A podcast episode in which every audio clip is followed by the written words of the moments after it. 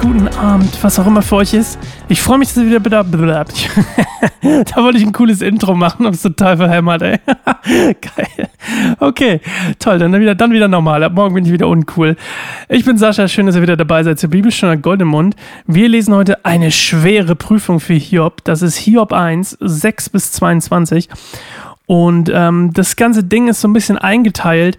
Also das, was wir gleich vorgelesen bekommen, ist so ein bisschen eingeteilt in äh, zwei Szenerien. Nämlich das eine spielt im Himmel. Das ist nämlich der Dialog zwischen dem Satan und Gott. Und dann eben den Folgen für Hiob. Das ist das, was auf der Erde spielt. Ähm, Im ersten Abschnitt 6 bis 12 lesen wir so Satans erste Anklage. Ähm, das ist quasi das, was im Himmel spielt. 13 bis 19 ist Satans erster Angriff. Erde. 20, äh, 20 bis 22 ist dann Hiobs Antwort auf die ähm, Anklage des ja Satan. Also der Satan macht das ja nicht direkt und Gott kommuniziert auch nicht direkt mit Hiob, sondern ähm, Hiob erlebt quasi einfach und das ist die erste Prüfung von zweien. Ähm, und die erste, die jetzt gerade passiert, betrifft seinen Besitz, also seine Kinder, und sein, seine, seine Herde und sein Reichtum. Und ähm, der Satan übrigens, weil ich mache mal hier einen richtigen äh, Rundown für, für Leute, die vielleicht nicht so viel Ahnung haben, was hier eigentlich gerade, was ich hier gerade erzähle. Der Satan ist wortwörtlich der Ankläger. Also ich hatte euch ja schon gesagt, es geht hier auch viel um so einen Rechtsstreit vom Vokabular. Und der Satan hier ist quasi der Ankläger, der quasi vorwirft, also Hiob vorwirft, dass er nur fromm und äh, treu mit Gott lebt, weil er dafür etwas bekommt, nämlich seinen Reichtum. Also es geht hier auch in dem Buch Hiob quasi um die, um die Frage nach einem gottgefälligen Leben. Führen wir es, weil es uns etwas nützt, also weil es irgendwie eigennutzend für uns hätte? Oder führen wir es aus anderen Gründen, weil wir wirklich einfach zum Beispiel jetzt in unserer Zeit, wie wir sagen würden, Jesus nachfolgen wollen, weil wir äh, mit Jesus leben wollen, ähm, ohne dass wir meinetwegen Reichtum bekommen. Und ähm, der, der Satan, man könnte sagen, stellt so ein bisschen Hiobs Motive in Frage und sagt eigentlich, hey, Hiob macht das nur, wie gesagt, weil er davon einen Eigennutzen hat.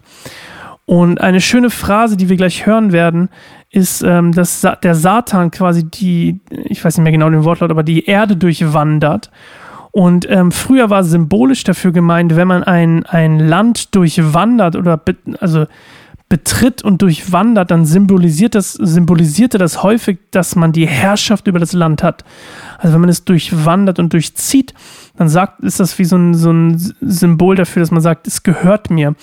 Und was ich da gedacht habe, als ich das gelesen habe, dachte ich so, hey, gehört dem Satan eigentlich die Erde in dem Moment? Also ist das Volk Gottes oder überhaupt die Menschheit in dem Fall so sündig, dass sie ihre, dass sie quasi dem Satan die Macht über die Erde gegeben hat, ähm, weil es ja ganz oft wir selbst sind. Der Satan an sich, das lesen wir in der Bibel, hat an sich keine Macht über uns, weil wir mit, wenn wir mit Jesus leben, die einzige Macht, die er bekommt, ist die, die wir ihm geben.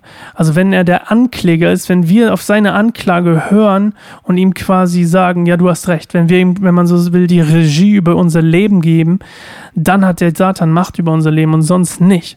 Das ist das, was die Bibel sagt. Und bevor ich noch viel mehr erzähle zu dem Text, gar nicht mehr so viel, aber wir hören erstmal Claire, wie sie ihn uns vorliest. Ähm, los geht's. Eines Tages erschienen die Engel vor dem Herrn, und mit ihnen kam auch der Satan. Woher kommst du? fragte der Herr den Satan. Der Satan antwortete dem Herrn, Ich bin auf der ganzen Welt umhergezogen. Da fragte der Herr den Satan, Hast du meinen Knecht Hiob gesehen? Er ist der beste Mensch, der auf der Erde lebt. Er ist rechtschaffen, aufrichtig, gottesfürchtig und verabscheut das Böse.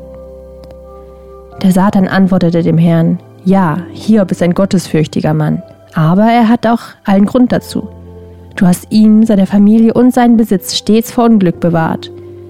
Du lässt ihm alles gelingen, was er unternimmt, und sein Reichtum wächst immer weiter.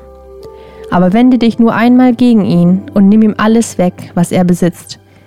Dann wird er sich auf jeden Fall von dir lossagen. Gut, sagte der Herr zum Satan. Mit seinem Besitz darfst du tun, was du willst ihn selbst aber rühre nicht an. Da entfernte sich der Satan aus der Gegenwart des Herrn. Eines Tages, als Hiobs Söhne und Töchter im Haus ihres älteren Bruders miteinander aßen und Wein tranken, traf ein Bote bei Hiob ein und überbrachte ihm folgende Nachricht. Deine Ochsen waren beim Pflügen und die Esel weideten daneben, als die Sabäer uns plötzlich überfielen. Sie raubten uns die Tiere und töteten die Knechte. Ich bin als einziger entkommen, um es dir zu sagen. Während der Mann noch sprach, kam ein anderer Bote und sagte, ein Blitz hat eingeschlagen und hat deine Schafe und ihre Hirten vernichtet. Ich bin als einziger entkommen, um es dir zu sagen.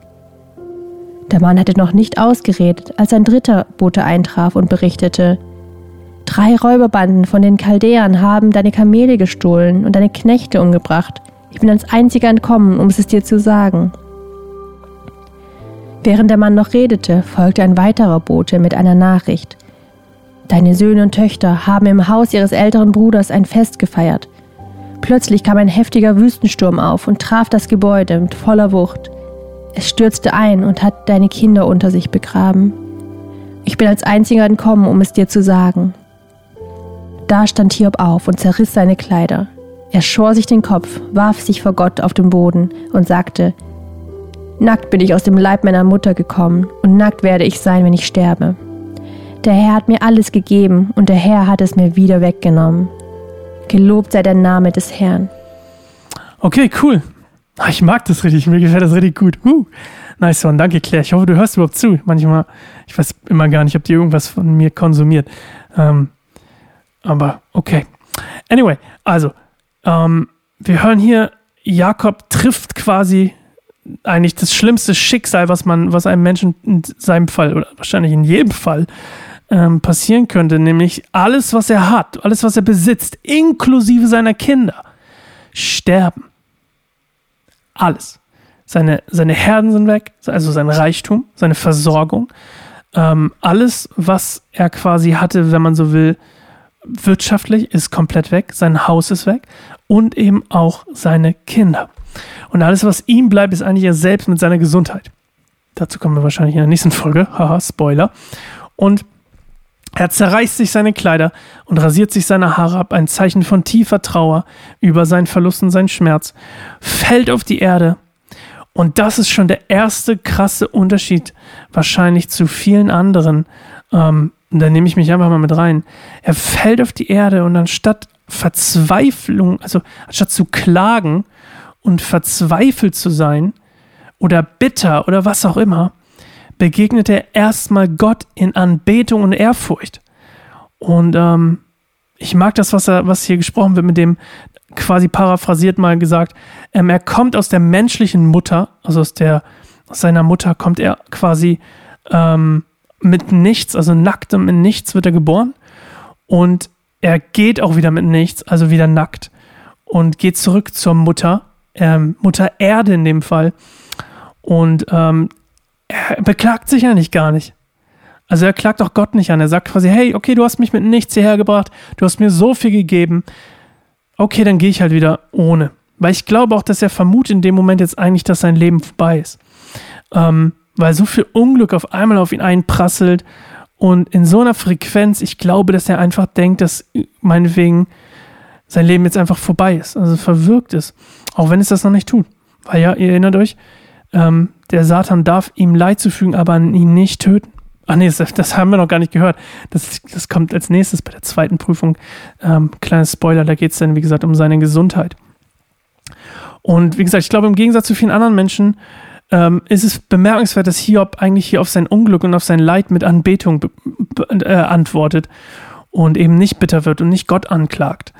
Und, ähm, sondern fast eigentlich schon übermenschlich reagiert.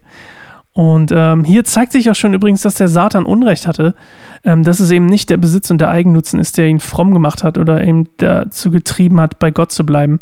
Und ähm, dass es komplett ohne Gegenleistung davon, ab, also es nicht von Gegenleistung abhängig ist ähm, oder von dem Segen und dem Reichtum, den er, den er bekommen hat, sondern dass es tatsächlich aus ihm herauskommt und ähm, nicht von irgendwas abhängig ist. Ja, hey, das war eine schöne zweite Folge. Wir ähm, lesen morgen weiter ich habe es ja schon ein bisschen gespoilert, was morgen passiert. Aber ähm, ich freue mich total drauf, ähm, euch morgen wieder zu hören. Macht's gut. Tschüss.